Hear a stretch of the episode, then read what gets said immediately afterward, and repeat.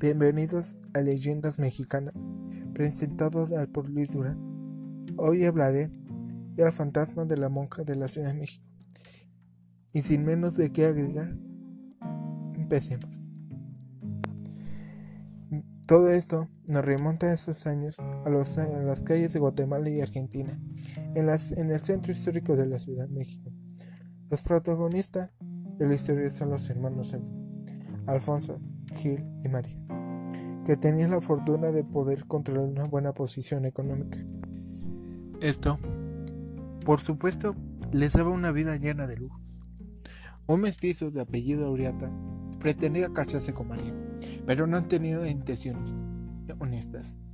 Lo único que buscaba era poder acceder a la fortuna de la mujer.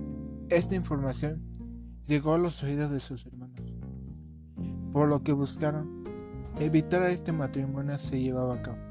Lo primero que hicieron fue buscar al novio para poder pedirle que no lo haga. Ese se estaba negando, pero una vez que le ofrecieron el suficiente dinero y decidió marcharse. Al fin de cuentas, eso lo que quería.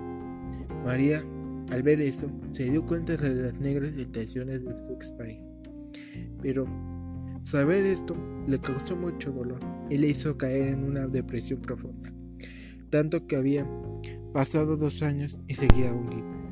Sus hermanos, no sabiendo qué hacer, pensaron que sería una buena idea recluirla. Para ello, la llevaron al antiguo convento de la Concepción. Pensaron que ese lamento y el acercamiento a Dios le haría bien. Pesar del tiempo que pasó ahí, los días y buscando evitar el dolor, simplemente no pudo y un día se rindió. Pero aproximadamente un mes después empezaron a notarse cosas raras en el ambiente. Algunas monjas juraban haber visto en el patio, por las zonas donde estaba el árbol, a una monja andando de madrugada. Incluso algunas monjas juraban que al estar andando por la fuente de agua que se encontraba en cerca de ahí, podría verse el rostro de María. El terror que esto les provocaba era indescriptible.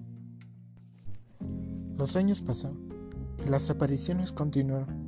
Incluso las mismas religiosas estuvieron ofreciendo toda clase de rezos y misas para intentar alejar al espíritu.